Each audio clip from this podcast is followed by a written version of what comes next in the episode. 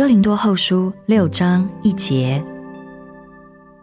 我们与神同工的，也劝你们不可徒受他的恩典。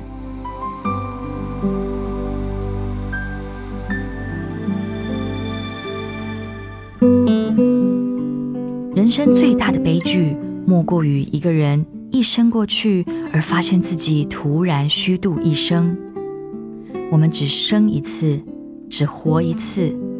而突然虚度一生，将是一种何等大的损失呢？但有一更大的悲剧，更大的不幸，那就是我们徒受主的恩典。恩典表示力量与机会，恩典涂抹过去的邪恶，恩典将我们从败坏中拯救出来，恩典使任何人在任何情况下。能有新的机会和可能。想一想，这一切的恩典竟然落了空，都成了徒然。主啊，保守我，救我脱离这样的悲剧。主啊，保守我，救我脱离漠不关心、粗心大意、灵性生命上的虚晃，以及虚伪的安全等等。主啊，帮助我。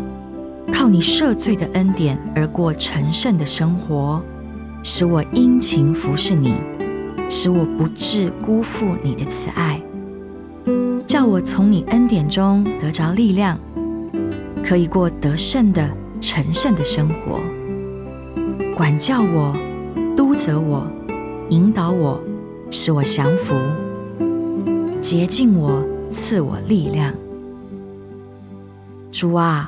我属于你，求你拯救我。